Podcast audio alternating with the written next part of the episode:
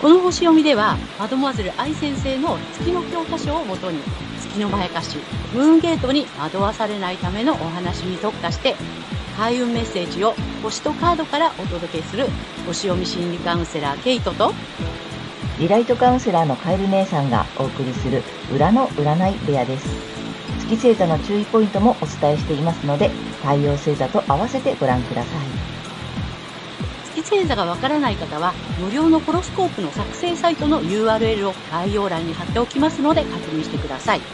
月星座のムーンゲートについては12星座別に詳しく解説している動画がございますので、ぜひそちらもご覧ください。ゲートとカエル姉さんの裏の占い部屋へようこそ。ようこそ。皆様こんにちは。お元気ですか？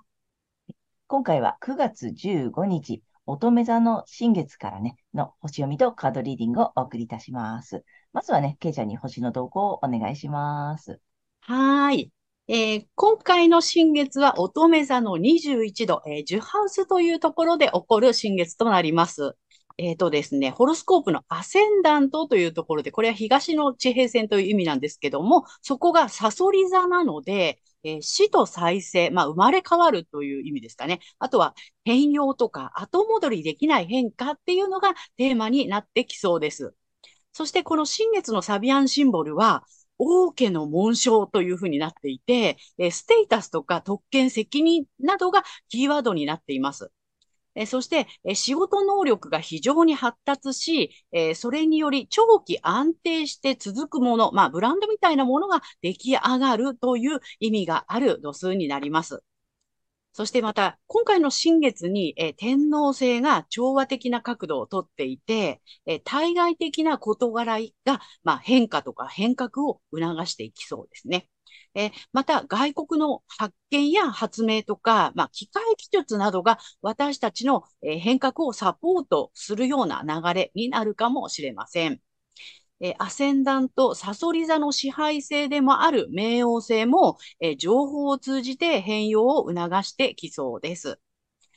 そして今回の新月と、え大牛座の天王星、ヤギ座の冥王星が、え地のグランドトライン、大三角形を形成し、さらに魚座の海洋星が新月の、え対極のポイントにあり、これが海と別名船の方という特別な配置を作っています。えー、これはグランドトラインだけではなかなか動き出さなかったことに、穂がかかり推進力が働くということになっていきそうです。そして印象的なのは MC、まあ、この円の一番上の方ですね。MC と二度違いでほぼ重なっている逆行中の彗星です。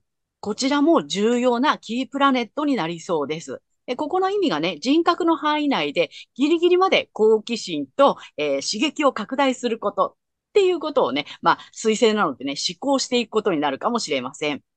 そして、えー、個人的には、えー、前回の満月で、えー、自分の生命力を煽り、ダイナミックに生きることを試みた後、今回はですね、実際的な場での安定した実行力や実務能力を発揮していくことっていうのを、え促されて、気持ちも、そちらに私たちの気持ちも向かっていきそうです。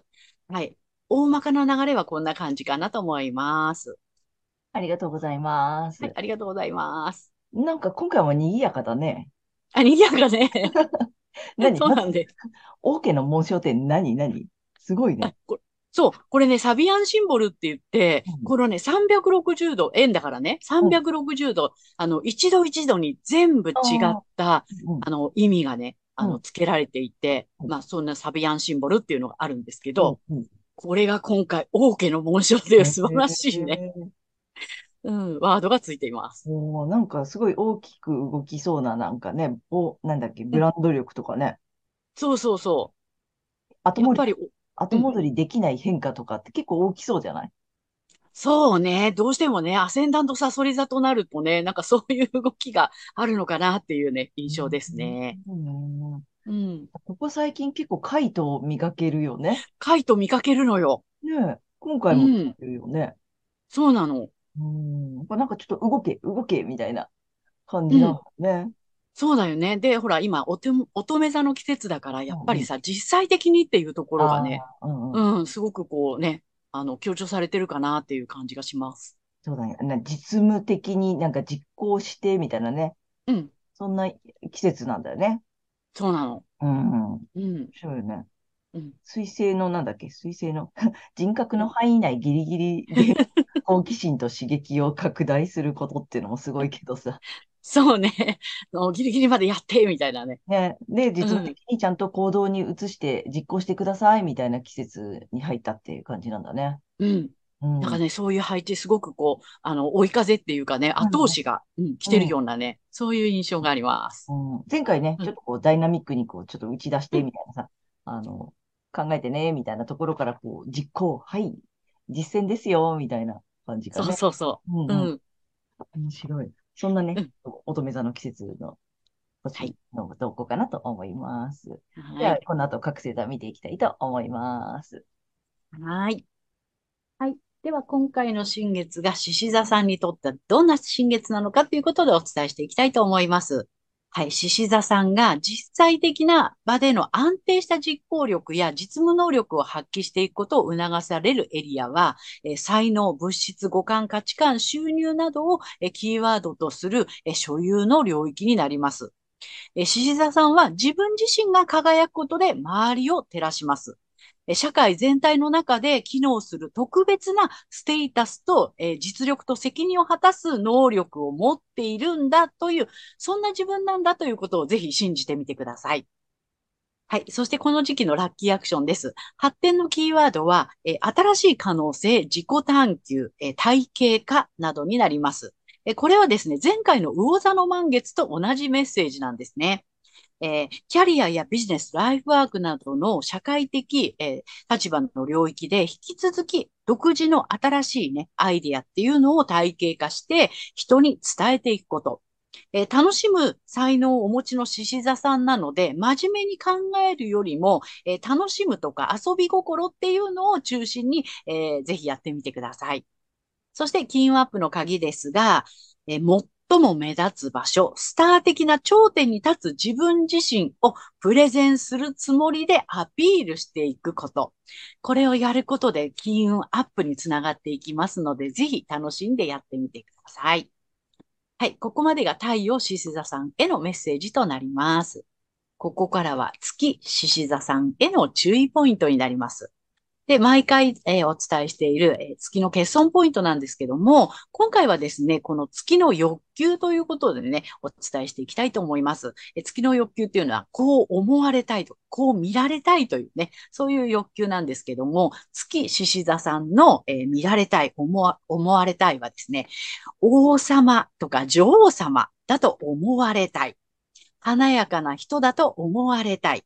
え目立つ人だと思われたいし、リーダーになれる人だと思われたい。要は中心人物というふうにね、思われたいというね、えそういう月の欲求があるようです。はい。そんな、え月獅子座さんが、えこの時期ですね、才能とか、え五感、物質、価値観、え収入などの所有のエリアで、え自分に対する独特の資質、まあ、ステータスですね。さっきのね、中心人物だと思われたいと、そういったイメージがね、あの、出てくるかもしれませんが、それは、えすべてを失わせるムーンゲートにつながる月のまやかしなので、えー注意してください。えーこの意識するのはご自身の太陽星座の領域になります。そしてこの月のまやかしから抜けていくためには、え反対星座の太陽、えー水亀座さんの回をぜひ参考にされてみてください。えこの反対星座を活用するとリセットができますので、え月と太陽が同じだよという方には特におすすめです。で、この反対星座の活用なんですけども、太陽水亀座さんの回をね、参考にしていただいて、まあ、金運アップのね、えーキーポイントだったりとか、ラッキーアクションなんかっていうのを取り入れていただけるといいかなと思います。はい。星読みは以上となります。ありがとうございます。ありがとうございます。ということでね、えー月星座が、えー獅子座さんの方はね、やっぱりこうリーダーとかね、あの、よく出てくるのはやっぱ中心人物みたいなね。あとうんほら太陽のように、なんていうの、なりたいのよね。そうなのねで。あとうんやっぱ太陽だから、ま、周りにみんながぐるぐる回ってほしいみたいな、そそううそうそうそそういう意味での中心で輝いていたいみたいな感じだよう。ね。うん。うん。で、あの、月星座なので、しかもさ、で、見られたい、思われたいなので、リーダーになりたいって思っているようで、うん実はリーダーになれるような人だと思われたい。みたいなね。そうそうそここが面白いところでね。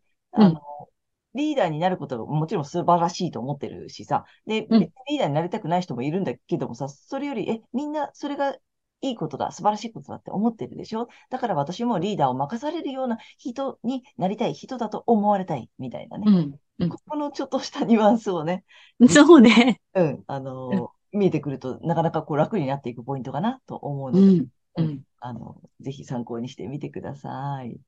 はい。ということで、ここからは、えーカエル姉さんのカードリーディングならぬカードカウンセリングに行きたいと思います。お願いします。はい。で今回もタロットカード2枚と、あと、あの、最後にね、またリアルで1枚引いていきたいんですが、はい、えー太陽獅子座さんいきます。えータロットカードをまず、ダダン。お、まあね、まあまあ、いい。うん、いい、いいよ。うんで、まあ、うん今回も、えっと、1枚目こっち。はい。で、2枚目、あ、補足とかアドバイスくださいってこっち引いてます。なので、こっちのね、ぽっちゃりうさぎさん、ワンドの7の逆位置。うん。でね、あの、悪くはない。なんつったらいいのかな。あのね、ちょっと考えがまとまってなかったり、一歩踏み出せてなかったり、なんかちょっとこう、お、お、お、みたいなさ。うんなんだよでさ、あ、まあ、獅子座さんだしさ、あの、さっきの星読みもそうだけど、こう打ち出していきたいとかさ、えーなんだろう、ね、アイデア出したいとかさ、あの、みんな、まあ、こ俺についてこいじゃないけどさ、うんなんだけど、あるんだけど、持ってるんだけど、それをなんかちょっとこう出しあぐねてるみたいなさ、うん。あそんな感じ？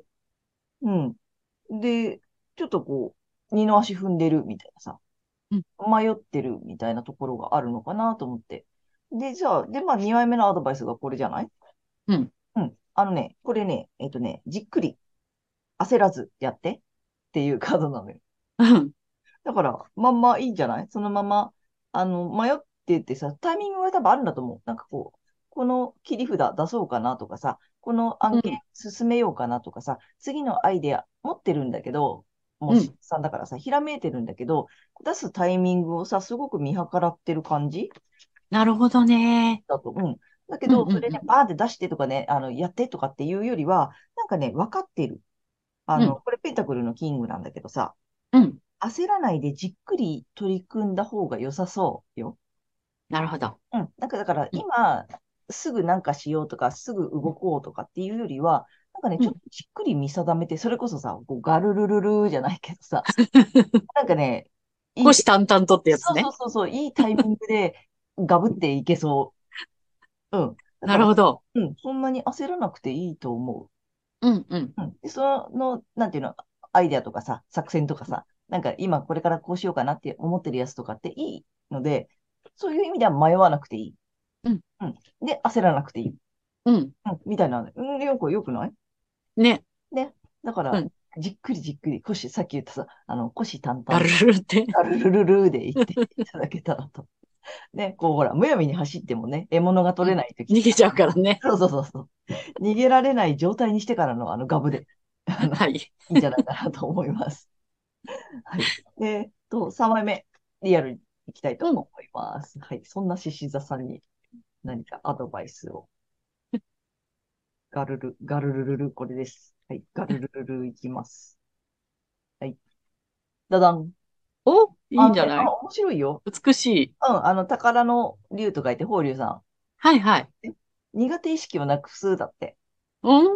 うん、なんかね、あるのかもしれないね。何かちょっと迷った理由もあるのかもしれない。うん。ちょっと、お、おって引いちゃったさ。うんうん。出そうと思ったけど、おってなったさ。なんかあるのかもね。ね。でもそんな苦手意識もね、ぜひぜひなくしていっていただいて、まあ、ガルルルルルと言っていただければ大丈夫かなと思います。なかなかいい、いいと思います。ね。はい。ということで、えーカエル姉さんのカードカウンセリング以上となります。ありがとうございました。はーい。